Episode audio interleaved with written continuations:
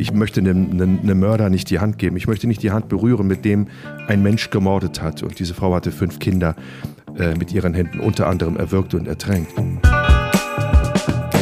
Gewalttaten gegen Prostituierte oder gegen homosexuell veranlagte Männer, mit denen wir wirklich viel zu tun hatten, die gibt es anscheinend nicht mehr so. Ich mache mir keine Gedanken um die Opfer. Und wenn irgendwelche Fotos von der Familie, bei der ich gerade einbreche, im Wohnzimmer rumstehe, dann gucke ich extra nicht hin.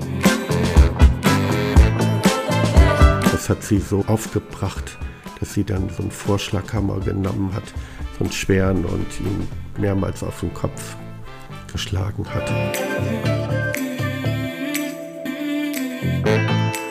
Halli, hallo, hallöchen. Hier ist eine neue Folge von Jenke Extreme Momente.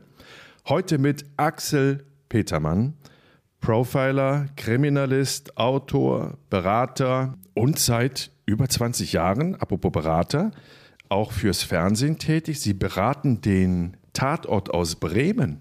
Wie denn? Habe ich viele, viele Jahre beraten. Fing ungefähr 2000 an. Da war ich noch in der Mordkommission und irgendwann rief die Redaktion vom Bremer Tatort an und sagte, wir brauchen mal einen Tipp und hast du Zeit? Das hat mich natürlich irgendwie so ein bisschen getriggert, dass ich hier bei dem Bremer Tatort vielleicht so den einen oder anderen Tipp loswerden könnte, weil es ist ja nicht immer alles True Crime, was man dort sieht. Und so hat sich dann über viele, viele Jahre eine Zusammenarbeit dann ergeben. Aber seitdem unser altes Ermittlerpaar nicht mehr für Bremen auf der Spur des Bösen ist, äh, äh, bin ich jetzt auch nicht mehr in der neuen, in dem neuen Format eingebunden. Ja, was, was genau haben Sie denn beraten? Also was jetzt äh, die Realität betrifft, also dass da nicht irgendwas geschrieben wird in den Drehbüchern, was völliger Quatsch ist, sondern dass es immer auch real sein kann? Ja, also ich, es fing an mit dem mit der ersten Idee, setzte sich fort über die verschiedenen Drehbuchfassungen und ich habe mich dann hingesetzt und mir überlegt, was ist hier eigentlich real oder was könnte man verbessern. Und anfangs war ich noch davon überzeugt, dass ich ganz viel Einfluss haben würde, bis ich dann irgendwann merkte, hey, so viel von dem, was ich dann vorschlage, kommt gar nicht so rüber. Und dann sagte mir die Redakteurin, du pass mal auf, wir machen hier keinen kein Plot für deine Studenten im Kriminalistikunterricht. Wir bilden irgendwie Verbrechen und die Gesellschaft ab, das, was an Verbrechen gerade sich ereignet und so weiter. Und da wollen wir sehr präsent sein. Brauchen natürlich aber deine Methoden des Ermittelns oder der Beweisführung oder der Untersuchung, der forensischen. Und so nach und nach habe ich mich dann auch darauf eingestellt, was ist eigentlich aus meiner Sicht für einen guten Tatort dann erforderlich. Mhm. Wer übertreibt denn mehr? Der Drehbuchautor oder die Realität? Ich denke schon, die Realität, die ist doch so, wie wir uns manches gar nicht so vorstellen können. Es gibt wirklich solche perfiden Verbrechen, von denen ich auch nie gedacht hatte, dass ich damals mit solchen Handlungen in, Fra äh, in, ja, zu, ja, in Verbindung, Quatsch, in Verbindung ist ein doofer Begriff, äh, mit solchen Taten konfrontiert werden könnte. Also das ist schon erschreckend, wozu wir Menschen fähig sind. Aber letztendlich gibt es natürlich äh, auch Drehbuchautoren, die auch schon sehr, sehr extrem in dem sind, was sie denn bringen. Aber das erleben wir im Tatort ja eher weniger. Sie haben gerade gesagt, ähm, der Mensch ist schon zu extremen Grausamkeiten, perfiden Handlungen imstande. Jetzt waren Sie ja alleine ich glaube, rund 40 Jahre bei der Kripo. Sie waren Kriminalkommissar, Sie waren Leiter der Mordkommission. Was, was haut denn so einen, so einen erfahrenen Menschen wie Sie dann noch um? Also was müssen Menschen für eine, eine, eine Tat begehen, dass Sie nach all den Jahren noch gesagt haben, boah, das, das berührt mich jetzt, obwohl ich schon so viel gesehen und erlebt habe? Also ich denke, dass ich es gelernt habe, doch vieles von von dem Bösen, wie ich das mal ausdrücke, oder was ich als böse empfinde, äh, wegzu, zu verdrängen, dass ich mir nicht überlegen mag, was hat das Opfer gelitten, was hat es gedacht, als es merkte, oh, jetzt wird's ernst und nur mit Glück komme ich hier lebend raus. Also diese Gedanken, die will ich mir gar nicht machen. Ich habe das getauscht durch einen oder mit einem sachlichen Blick auf, ja, auf den Tatort, auf die Verletzungsgenese, was ist da eigentlich geschehen, was hat der Täter gemacht, was hat er damit seinen Handlungen erreichen wollen, warum hat er diese oder jene Entscheidung getroffen, so wie ich das am Tatort sehe. Und was ich überhaupt nicht kann, ertragen kann, sind die ganzen NS-Verbrechen. Das sind, wenn es da Dokumentationen gibt, das schaue ich mir nicht an. Oder ich bin auch noch äh, in Protagonistin einer Serie, bei der wir Kriminalfälle aus Deutschland eben halt behandeln. Und wenn ich mir zum Beispiel die Taten von dem Jürgen Bartsch ansehe, beziehungsweise seinen Schriftwechsel, den er gehabt hat, wo er über die Verbrechen berichtet, dann sind das Momente, wo ich dann sage, nee, das geht mir zu nah, das kann ich, kann ich mir nicht weiter antun, da will ich nicht lesen. Das ist irgendwie paradox. Erklären Sie noch mal ganz kurz, Jürgen Bartsch war wer? Jürgen Bartsch ist ein Serienmörder, der äh, Jungen tötete, der durch die, äh, im, im, im, Ruhrgebiet durch die Straßen cruiste und Jungen suchte, die er dann für seine devianten, sadistischen äh, Fantasien dann, dann äh, gefangen nahm in einem alten Bunker, in einem verlassenen Bunker, dann quälte und tötete und mutilierte, also verstümmelte. Und Mhm. Er hat da sehr genau beschrieben, was er da getan hat mit den Kindern. Und das ist etwas, was mir zu nahe geht. Also da schaffe ich es nicht, so diese, diese natürliche Blockade dann, äh, dann, dann, dann in mir zu errichten. Mhm. Haben Sie mit dem Fall zu tun gehabt? Ich habe den Fall, nein, der ist in den 70er Jahren geschehen. Ich habe nicht direkt mit dem Fall zu tun gehabt, sondern im Rahmen einer Dokumentation habe ich mich da sehr ausführlich mit auseinandergesetzt und dann eben halt ja. dann auch schon die Nähe dann auf diese Weise dann. Das ist ganz interessant. Sie haben gerade eben gesagt, ähm, es gibt so Fälle, da wollen Sie sich einfach nicht in die Lage des Opfers versetzen. Sie wollen sich keine Gedanken machen, wie das Opfer sich in dem jeweiligen Moment wohl gefühlt haben mag.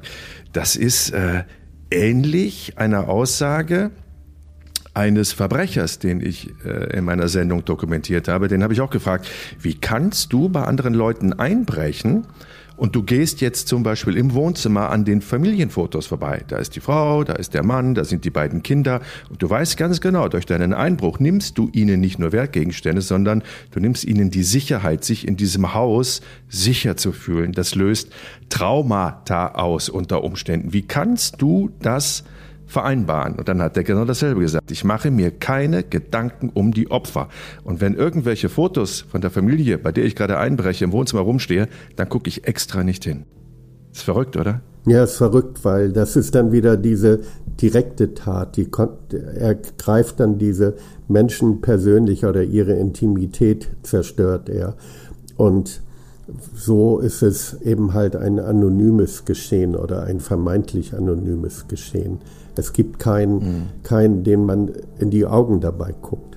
Ja, wobei ich hatte auch bei dem, an dem Drehtag, äh, diesem Herrn, der mir das sagte, der jahrelang äh, Einbruchsdiebstahle hinter sich hat, Banküberfälle, Juwelier, Einbrüche beim Juwelier und äh, dem habe ich gesagt, dass meine Mutter auch Opfer wurde vor ein paar Jahren von einem Wohnungseinbruch und dass sie wirklich seitdem traumatisiert ist. Sie fühlt sich in der Wohnung nicht mehr richtig sicher, hört immer Geräusche, die oder interpretiert Geräusche, die harmlos sind, als gefährlich. Und also es hat extrem viel Negatives bei meiner Mutter hinterlassen. Und da habe ich ihn immer wieder mit konfrontiert. Und dann habe ich gemerkt, dass es irgendwie dann, zumindest gab er es vor, bei ihm angekommen ist und eine gewisse Art von von Mitleid, Empathie oder, oder Reue ausgelöst hat. Sie sind ja als, als Profiler, das ist so wie aus einem amerikanischen Film. Eigentlich sind Sie oder waren Sie, ne, oder sind Sie ja immer noch Fallanalytiker, oder ist das, wäre das die korrekte Übersetzung für Profiler? Ja, das ist die korrekte Übersetzung. Profiler ist auch letztendlich nur das Ende einer Analyse, die ich als Fallanalytiker anstelle. Also meine Arbeit ja, besteht eigentlich darin, dass ich mir ansehe, was hat der Täter für Entscheidungen am Tatort oder beim Töten des Opfers eben halt getroffen? Was ist ihm dabei wichtig gewesen?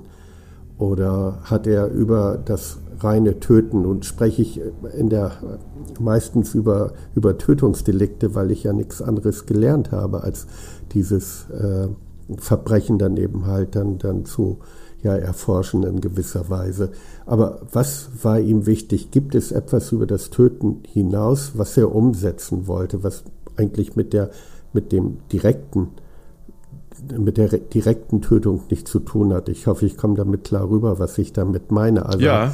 hat er irgendwie äh, sich versucht zu personifizieren, äh, etwas umzusetzen, was er nur nach dem Tod des Opfers tun konnte. Können Sie ein Beispiel dafür nennen? Also ein, ein, ein Indiz oder ein Anzeichen, wo Sie sagen, da, das ist etwas, was über die, die, die blöße Tötung, den Mord hinausgeht? Ja, man kann ja einen Menschen, den man tötet, den kann man ja irgendwie, obwohl man die Tat begeht, den kann man nett finden, den kann man verehren, den kann man lieb gehabt haben, aber der will mit einem nichts zu tun haben. Und irgendwann eskaliert das Geschehen zwischen den beiden. Ein gutes Beispiel ist zum Beispiel der Intimizid, also die Tötung des Intimpartners, weil die Frau mit dem Mann nicht mehr zusammen sein will und er kann es nicht einsehen, er fühlt sich zurückgesetzt, er will vielleicht alles wieder gut machen, was er falsch gemacht hat, aber die Frau zeigt ihm aus seiner Sicht die kalte Schulter. Und dann eskaliert das Geschehen, er tötet und dann wird ihm bewusst, was er da angerichtet hat und er versucht dann wieder dem Opfer Leben einzuhauchen, was natürlich ja nicht geht, denn der Tod ist da. Aber da gibt es symbolische Handlungen, die quasi sein Bedauern, sein, seine, äh, ja, seine Reue auch irgendwie zeigen. Das kann sein, dass er dann das Opfer aufbahrt, dass er sakrale Gegenstände neben das Opfer legt. Manchmal äh, wäscht er Wunden, zieht, kleidet das Opfer um. Und dann kommt man an einen Tatort, wo zwei Extreme eigentlich zu sehen sind. Einmal diese Wut, dieser Hass, der sich auch zeigen kann, dass viele, viele Verletzungen dem Opfer zugefügt worden sind und dann eine, eine Umkehr und die symbolische Wiedergutmachung. Wahnsinn, ja. Okay, das ist dann aber eigentlich, also für Sie, der, der die, diese langjährige Erfahrung hat, macht der Täter da einen Fehler, weil dann kann man den Personenkreis, den Täterkreis ja schon mal eingrenzen, ne? Ja, genau. Okay, also das ist jetzt, das ist jetzt dieser Konflikt zwischen, zwischen, zwischen Liebe und Gewalt, jemand, der, der abgelehnt wird oder abgelehnt wurde, dem brechen die, brennen die Sicherungen durch, der ist dann fähig, äh, Mord oder, oder, oder Totschlag oder wie auch immer das juristisch dann zu bewerten ist, zu vollziehen. Ähm, was gibt es noch für, für äh, Zeichen, Botschaften, die Täter am, am Tatort zurücklassen? Das Vortäuschen des Motivs, also ich inszeniere ein, ich habe getötet und weiß, würde ich alles das so lassen, wie es nach der Tat eben halt, äh, ja, was durch die Tat alles zutage gekommen ist, äh, würde man auf mich kommen können und ich inszeniere ein anderes Motiv. Ich bin vielleicht ein Einbrecher gewesen, wollte etwas stehlen, werde überrascht, schlage den Hausbesitzer nieder, der verstirbt das ist jetzt ein schlechtes Beispiel. Ich wollte gerade eine Vergewaltigung, also die Hauseigentümerin muss kommen. Äh, und ich täusche dann eine Vergewaltigung vor. Dann lenke ich von, von, von mir als, als Einbrecher ab und würde der Polizei dann letztendlich suggerieren, ihr müsst einen, einen Sexualtäter suchen. Oder mhm. ein anderes Beispiel, ich habe sehr, sehr viel Wut und Hass auf eine Person und so wie ich diese Person töte, wie ich letztendlich äh, sie herrichte mit Schlägen, mit mit, mit Stichen drücke ich mein, ja, mein, meine Abscheu gegen die, oder kann ich die, meine Abscheu gegen die Person ausrichten. Ich kann sie in eine degradierende Position legen. Also manche Täter spreizen die Beine des Opfers, um bestimmte Assoziationen zu erwecken, was das für ein, eine Frau, für ein Mensch gewesen sein könnte. Ein Beispiel, das ich ganz früh in meiner äh, Praxis, in meiner Laufbahn hatte, war ein Mann, der seine ältere Freundin getötet hat mit sehr, sehr viel Gewalt. Und als sie gestorben war, hat er äh, drei Dinge getan, die für ihn symbolisierten, weshalb die Frau doch sterben musste. Zum einen war es eine Zigarette ihr zwischen die äh, Finger zu stecken. Das zweite war eine Flasche Bier neben ihren töten, toten Körper abzustellen. Und das dritte war, die Beine zu spreizen. Und als ich dann mit ihm sprach, kam dann die Antwort, ja, sie qualmte, sie soff und außerdem ging sie ständig mit den jungen Böcken aus der Nachbarschaft fremd. Und das ist so ein, ein ganz klarer Ausdruck gewesen, was er von dieser Frau hielt. Und da er ihr auch noch das Gesicht sehr zerschlagen hatte, äh, hatte er sie auch noch depersonifiziert. Also er hat sie entmenschlicht. Er hat ihr ihr Aussehen, ihre Identität auf diese Weise genommen. Mhm.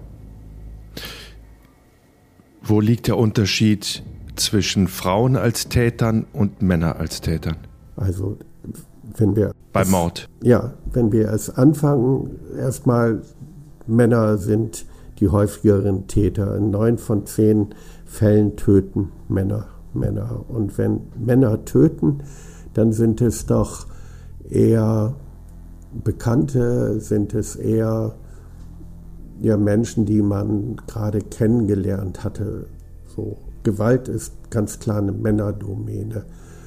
Äh, wenn Frauen töten, dann töten sie Männer, mit denen sie nicht mehr zusammen sein wollen. Also diese Partnerbeziehung, den Tyrannen in gewisser Weise, der, äh, der das Leben von ihr bestimmt drangsaliert, sie schlägt, der sie, wo sie sich nicht anders ihm entziehen kann und mit ihm nichts mehr zu tun haben will. Oder aber, was es auch gibt, es ist ein neuer Partner da und sie möchte eben halt mit dem dann das Leben beginnen und der Ex, der stört, der, ich sage das jetzt mal so salopp, der muss irgendwie weg, Entschuldigung, wenn ich das so formuliere. Dann gibt es natürlich diese spezifischen Frauendelikte, die Tötung des Neugeborenen oder im pflegerischen äh, Bereichen, dass da Frauen als sogenannte, also diese Frauen werden dann so als Todesengel auf den, den Stationen dann äh, bezeichnet. Das sind Frauen, die quasi vorgeben, sie würden, sie würden pflegen, sie würden Sorge tragen, aber in Wirklichkeit wollen sie schädigen, wollen sie sogar töten? Wollen Sie diese Abhängigkeit? Aber ist das nicht die Abhängigkeit, die Sie brauchen? Wenn Sie jetzt die, die hilfsbedürftigen Menschen töten, dann, dann zerstören Sie doch selber dieses Abhängigkeitsverhältnis, was Ihnen so wichtig zu scheinen scheint. Naja, manchmal ist man eben halt äh, Herrscher über Leben und Tod. Man kann bestimmen, man hat eine große Machtfülle. Manche geben vor, dass sie denjenigen erlösen wollten von seinen Leiden, weil er unheilbar krank Manche wollten letztendlich nur Situationen hervorrufen, um als Retter auftreten zu können, um reanimieren zu können und um auf diesem Wege Anerkennung zu finden. Das ist wie mit dem Feuerwehrmann, der, der im Brand liegt, um dann selber gerufen zu werden, um zu löschen, ne? Genau, das kann man gut vergleichen, ja. Gewalt in der Familie ist ein Phänomen, äh, wo Frauen auch gut vertreten sind, obwohl das ja ein Tabuthema in unserer Gesellschaft doch irgendwo ist. Denn das hört man ja nicht so gerne, dass der Hort, der, der ja, wo, wo sich Menschen doch angenommen fühlen, äh, Wärme finden, Zuneigung finden, dass der doch Gewalt gewaltvoll sein kann. Mhm. Auch die Form der Gewalt kann eine andere sein. Der Spruch von der Giftmörderin, der stimmt tatsächlich in gewisser Weise, dass eben halt für die Frau diese Töten den Vorteil hat, äh, dass sie keine Gewalt aufbringen muss, keine Kraft aufbringen muss, äh, weil sie ja, wenn es denn der Partner ist oder der Ex-Partner ist, sie ja immer befürchten muss, dass er, naja, den ersten Angriff überlebt und sich auf sie dann eben halt dann stürzen würde. Mhm.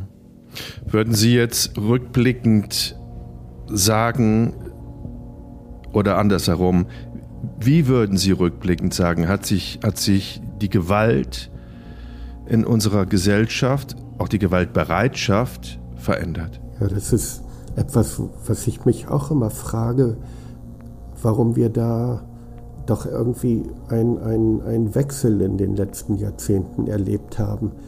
Als ich ganz jung war und Anfang der 70er in Bremen dann in die Mordkommission kam, da hatten wir ungefähr 15 vollendete Tötungsdelikte im Jahr und vielleicht nochmal 35 Versuche. Also man kann sagen, jede Woche wurde in Bremen versucht, einen Menschen zu töten.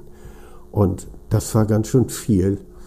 Und wir hatten bundesweit, ohne dass wir die DDR hatten, also mit äh, ungefähr 60, 65 Millionen, hatten wir weit über 2000 Tötungsdelikte. Und das ist ja deutlich zurückgegangen in den letzten Jahren, auch wenn 20 Millionen aus der DDR dazugekommen sind. Also wir haben jetzt vielleicht um die 500 oder darunter. Da müsste man ja sagen, wir sind eine gewaltfreiere Gesellschaft geworden. Aber letztendlich trifft das ja nicht zu, wenn man sich an viele, viele Taten erinnert oder Handlungen von, von jungen Menschen erinnert, die einfach blind und wahllos auf andere einkloppen, keinen Anlass brauchen, ein hohes Gewaltpotenzial zeigen, kaum äh, ihre Emotionen zügeln können, äh, ihre Impulskontrolle verlieren. Also das finde ich schon sehr befremdlich, was sich da manchmal tut. Absolut, aber von den Tötungsdelikten hat sich das jetzt ähm, insofern reduziert, dass es knapp noch ein Viertel ist. 500, habe ich Sie richtig verstanden, pro Jahr. Richtig. Und in den 70er waren es 2000? Ja, richtig. Da fragt man sich hm. natürlich, warum ist das? Und da denke ich, gibt es auch gesellschaftliche oder gesellschaftspolitische Gründe dafür. Äh, ich habe mal die Obduktionsprotokolle äh, der Verbrechen, die sich in Bremen ereignet haben, ausgewertet. Da bin ich 68, also das waren die ersten Taten, die ich dann hatte, die sich im Jahr 1968 zugetragen hatten. Und in den Jahren danach, da gab es dann recht viele, äh, recht viele Tötungen von neugeborenen Kindern. An die zehn im Jahr. Das war doch schon eine ganze Menge. Und dann kam, war aber, wurde auch klar, dass mit Pro Familia, mit, mit der Pille, dass da ja für viele Frauen gar nicht mehr die Notwendigkeit bestand, zur Engelmacherin zu gehen und illegal abtreiben zu lassen oder eben halt mhm. das neugeborene Kind dann gleich zu töten. Was mich auch wunderte, ist, viele Gewalttaten gegen Prostituierte oder gegen homosexuell veranlagte Männer, mit denen wir wirklich viel zu tun hatten, die gibt es anscheinend nicht mehr so in dieser Form. Gut, Homosexualität ist mittlerweile nicht mehr ein Thema einer Randgruppe, sondern es ist gesellschaftlich akzeptiert oder zumindest ist die Bereitschaft bei vielen da, das zu tun. Aber diese Männer haben nicht, haben nicht mehr äh, die Qual, sage ich mal, sich einen Partner zu suchen. Das kann man jetzt öffentlich machen. Und früher bist du zum Bahnhof gegangen oder in irgendwelchen dunklen Pissoirs oder Parkanlagen und hast da nach einem geeigneten Partner Ausschau gehalten das verändert sich. Ja, ich glaube, das ist allgemein. Ne? Also jetzt klar, Homosexualität kann man heute offen leben. Es gibt die eingetragene Lebensgemeinschaft und dann demnächst noch, noch viel mehr vielleicht. Ähm, und mit, mit, mit den Müttern, die das ihre eigenen Kinder kurz nach der Geburt ähm, getötet haben, Sie sagten Ende der 60er, das war ja auch noch eine Zeit, wo man seine sein Ansehen verloren hatte, seine Ehre verloren hatte. Da war man eine Frau, auf die jeder gezeigt hat, weil man irgendwie eine, weiß ich nicht, eine Schlampe war. Ne? Irgendjemand, ja, der sich nicht, nicht an, an, an die gesellschaftlichen Regeln gehalten hat. Also auch das ist weggefallen. Deswegen dann wahrscheinlich auch äh, das Motiv für, für viele Frauen, sich da jetzt auf diese Art und Weise durch ein Verbrechen selber zu schützen. Ich habe zu Beginn meiner journalistischen Laufbahn, also vor rund 20 Jahren, ein längeres Interview mal geführt mit einer fünffachen Kindsmörderin, die in Chemnitz im Frauengefängnis saß mhm. und wirklich fünf ihrer neugeborenen Kinder auf unterschiedliche Art und Weise getötet hat. Ertränkt, erstickt und ach Gott, schreckliche Dinge, die immer dafür gesorgt haben, dass das gerade geborene Lebewesen ähm, getötet wurde. Und ich habe die Frau dann gefragt, wie man da zum Wiederholungstäter werden kann. Also eine Tat ist ja, ist ja schon schrecklich genug, aber wie kann man das denn dann noch viermal wiederholen? Und das konnte sie mir natürlich nicht beantworten. Also sie gab zu erkennen, dass das ja nie rausgekommen ist und sie sich deswegen sicher gefühlt hat, aber diese Antwort war mir irgendwie so ein bisschen dünne. Wie, wie würden Sie das bewerten? Wie, wie kann man das immer wiederholen und dann fünf seiner Kinder töten?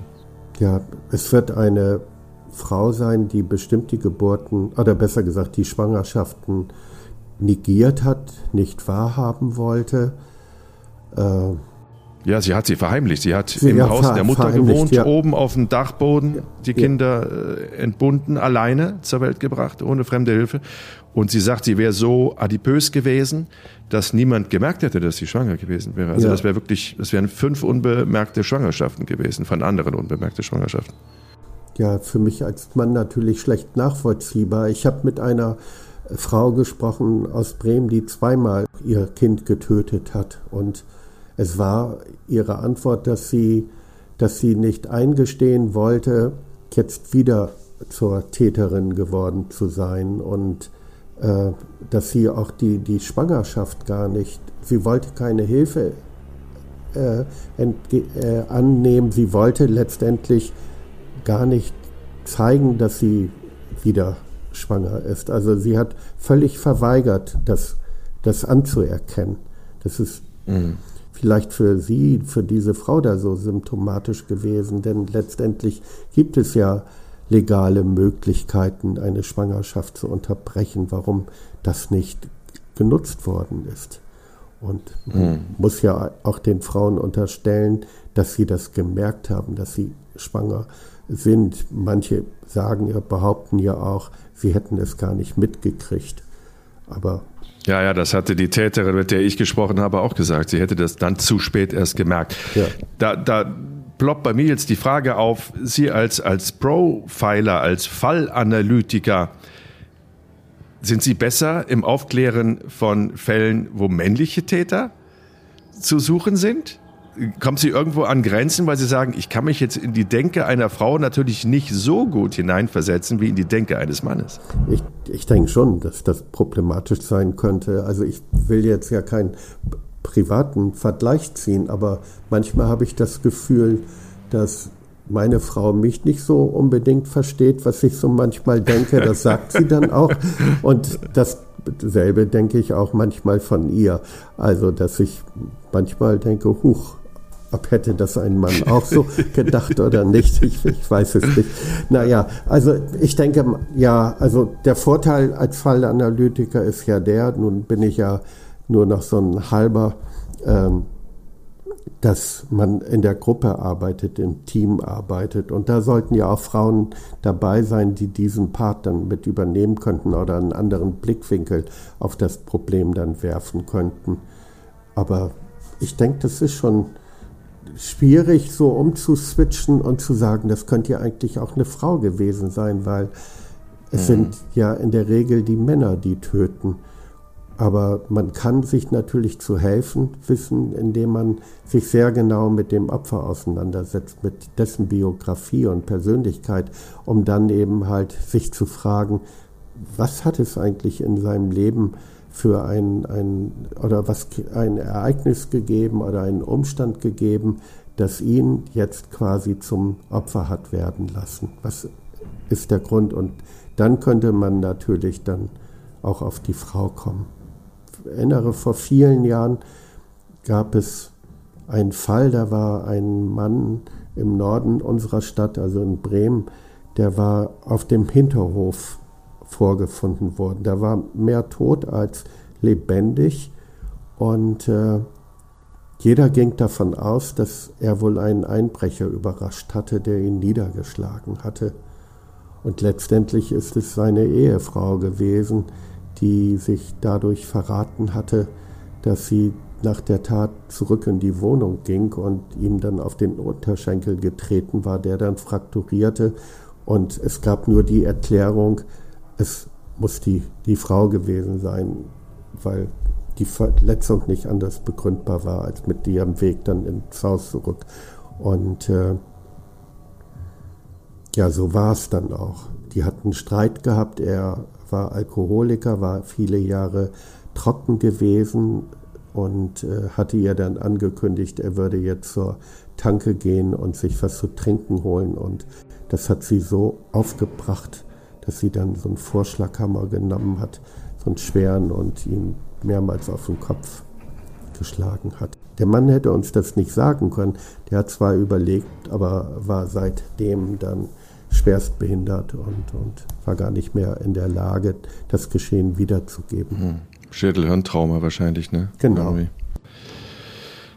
Ja, das ist interessant, dass Sie das sagen, weil ich habe in einer Folge meiner aktuellen Sendung Jenke Crime einen Täter, der eigentlich Juwelendieb war, Bankräuber war, Wohnungseinbrüche, der dann ähm, knapp 30 Jahre seines Lebens zusammengerechnet im Gefängnis gesessen hat und dann so in, in den letzten Jahren eigentlich scheinbar einen anderen Weg eingeschlagen hat und dann tauchte aber in seinem Umfeld ein Mord auf. Und zwar seine Geliebte, mit der er zwei Jahre eine relativ offene Affäre geführt hat in, in einer relativ kleinen Stadt, ähm, wurde von seiner Frau, von seiner Ehefrau mit einem Beil erschlagen. Und ich habe in irgendeinem Bericht gelesen, dass 30 äh, Mal, rund 30 Mal mit diesem Beil auf den Kopf der Geliebten eingeschlagen wurde. Die Frau hat dann die Tat gestanden und wurde dann wegen Mordes zu einer langjährigen Haftstrafe verurteilt. Und ich habe, als ich das das erste Mal gelesen habe und mit dem Team diskutiert habe, immer gesagt, das macht doch keine Frau. Keine Frau schlägt mit einem Beil 30 Mal auf den Kopf eines Menschen, einer anderen Frau, einer Nebenbuhlerin.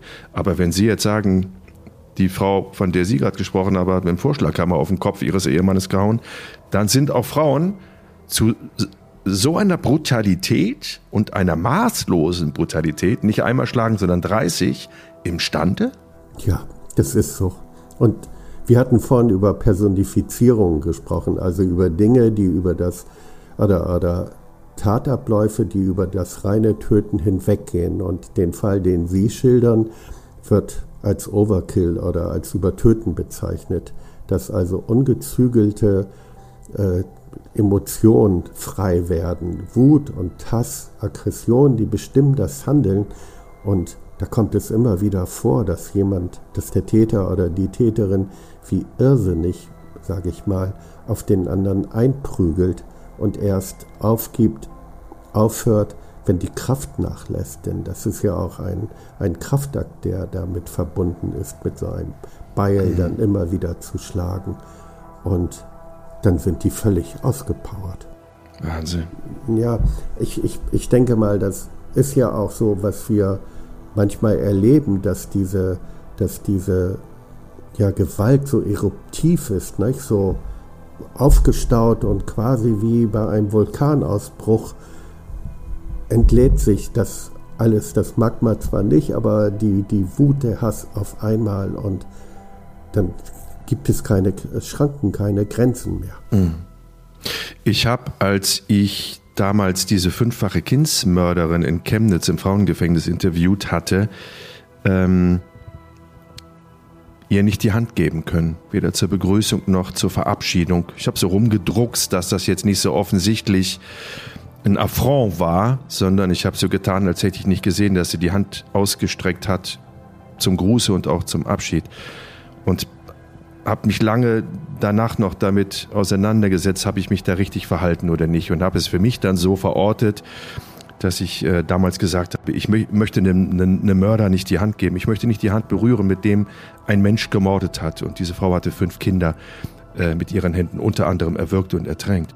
Und dann hatte ich Monate später als Berufsanfänger, das war wirklich zwei, im Jahre 2000, 2001, so ein Interviewseminar mit Wolfgang Korun, der in der damaligen Zeit sehr bekannt war, weil er sehr, sehr intensive Gespräche geführt hat, indem er den Menschen einfach immer einen Tick näher gekommen ist, also wirklich physisch näher gerück, rangerückt ist als so manche anderer und damit so eine Grenze überschritten hat, dass die Menschen anders geoffen, ge, sich geöffnet haben und geantwortet haben. Und ähm, er schrieb ein Buch, hat damals ein Buch geschrieben, Täter hieß das, glaube ich. Und dann habe ich ihm das erzählt, dass ich äh, mich gedruckst habe, der Frau die Hand zu geben. Und dann hat er zu mir gesagt, das solltest du in Zukunft tun. Gib auch Mördern die Hand, weil in jedem von uns steckt ein Mörder. Stimmt das? Ich kann zustimmen zu sagen, dass man diesen Tätern auch die Hand reichen könnte, sollte. Aber ich gehe jetzt erstmal darauf ein, ob in jedem von uns ein Mörder steckt. Also ich denke, wir sind fähig dazu, in bestimmten Situationen die Kontrolle über uns zu verlieren und zu töten, aber dass wir uns hinsetzen, perfide oder ein, einen perfiden Plan entwickeln, äh, wie wir denn jemanden berauben und umbringen könnten, äh, das denke ich nicht.